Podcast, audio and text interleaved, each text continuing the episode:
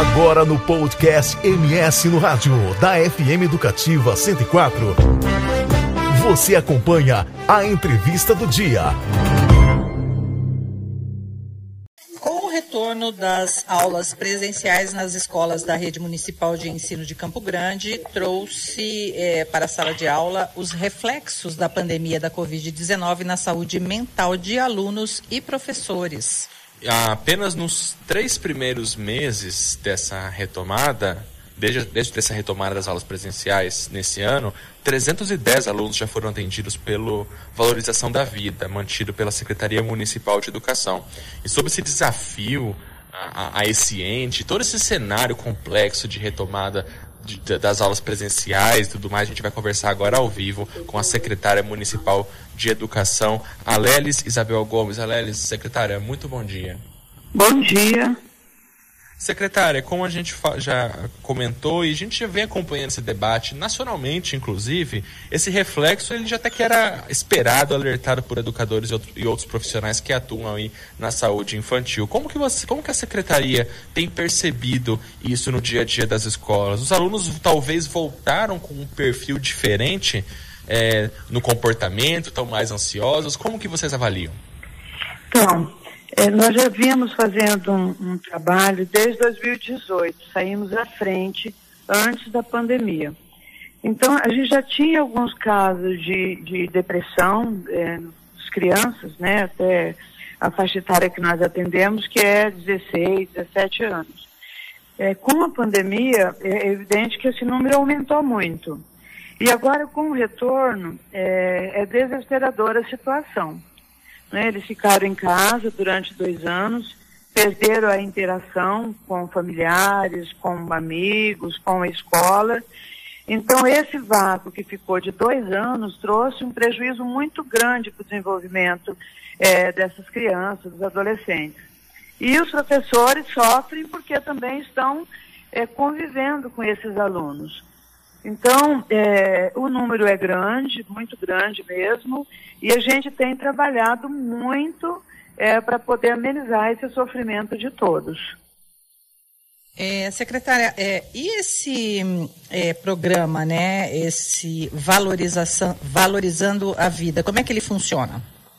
Então, valorização da vida ele foi criado antes da pandemia, é, justamente por conta das altas lesões que a gente estava encontrando é, nos nossos alunos. Então, a princípio, ele, era criado, ele foi criado para atender os alunos, né, que tinham ideação suicida, depressão. É, com a vinda da, é, da pandemia, nós começamos a atender os servidores na mesma condição, né, com depressão, com ideação suicida muito grande. Então, a doença agora que, que, que está presente no, no nosso meio, é, tanto no meio dos nossos servidores, aí eu incluo professores e os outros servidores e alunos, é a depressão. Então, a equipe vai até as escolas, faz a vivência com, com os alunos, é, o servidor que precisa do atendimento, ele é agendado na nossa coordenadoria e uma psicóloga atende, então, esse servidor.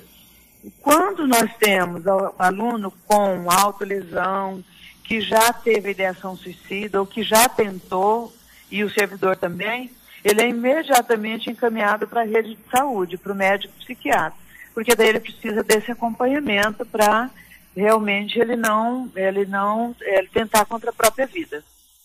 E secretária, a gente até sabe, né, os, a, a fase da pré-adolescência, adolescência é uma das mais complicadas por, por questões do crescimento mesmo, o amadurecimento mental. Esse é o público mais atendido pela valorização da vida. Como que vocês têm trabalhado com esse público?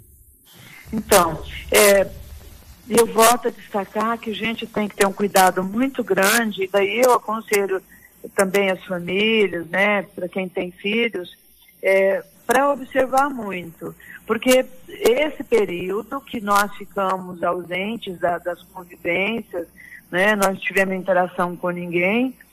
Nesse retorno hoje, é, eles querem viver esses dois anos que eles ficaram afastados, né? Ficaram afastados da escola, das, dos relacionamentos. Alguns sofreram abuso sexual. Então foram muitos sofrimentos apresentados durante esse período. Para você ter uma ideia, é, de janeiro, é, fevereiro, agora até finalzinho de março, nós atendemos mais de 4 mil pessoas que precisaram do atendimento.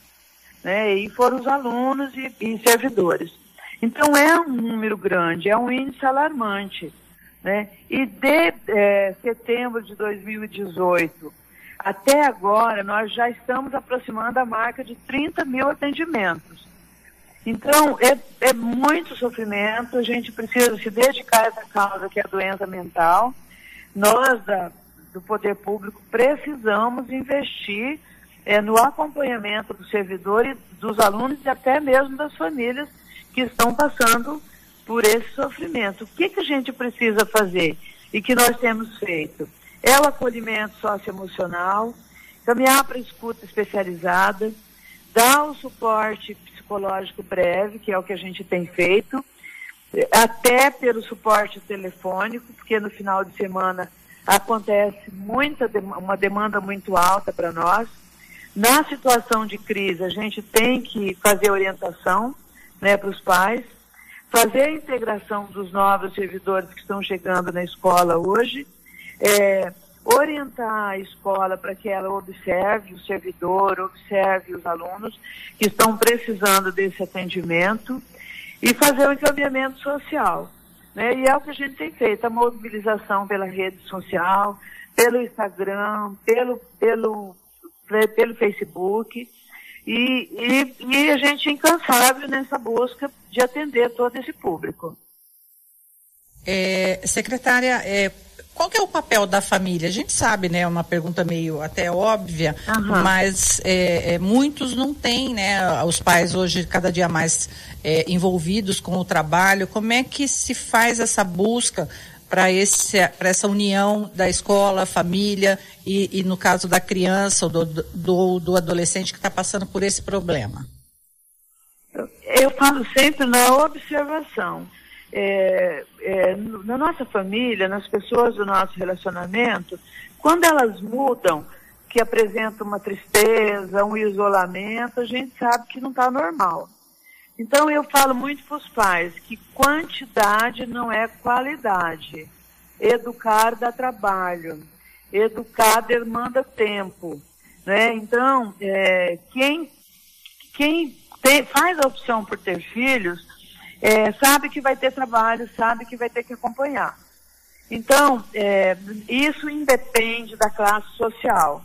A pessoa pode ter muito dinheiro e ser muito pobre mas é o papel da família, observar os seus, conversar, sabe? E pedir ajuda. Nós estamos à disposição para ofertar ajuda, para poder acompanhar, mas não deixar chegar no, no limite que é a autolesão. É muito dolorido quando você vê um jovem todo autolesionado, né?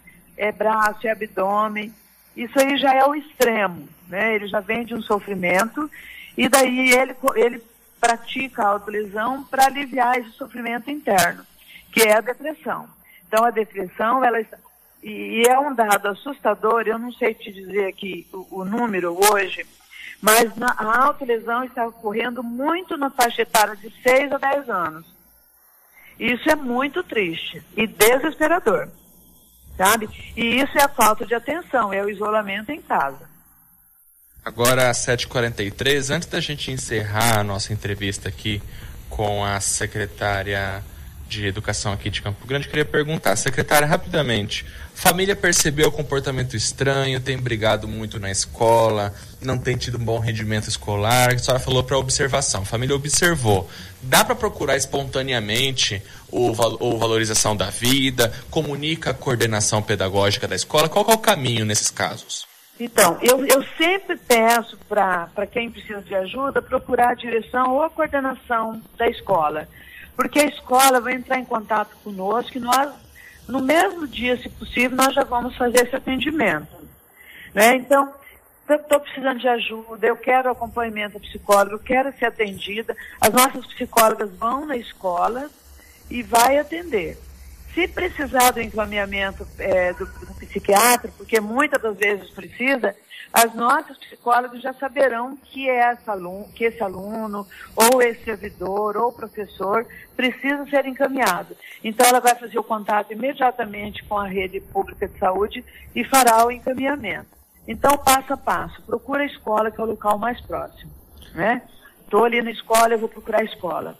A escola vai saber todos os procedimentos. A escola também ela já está orientada para fazer essa observação, tanto no servidor como no aluno para que ele possa ser atendido, atendido e encaminhado imediatamente para não causar um dano maior é, nesse nosso aluno, que ele é nosso. A gente precisa cuidar dele.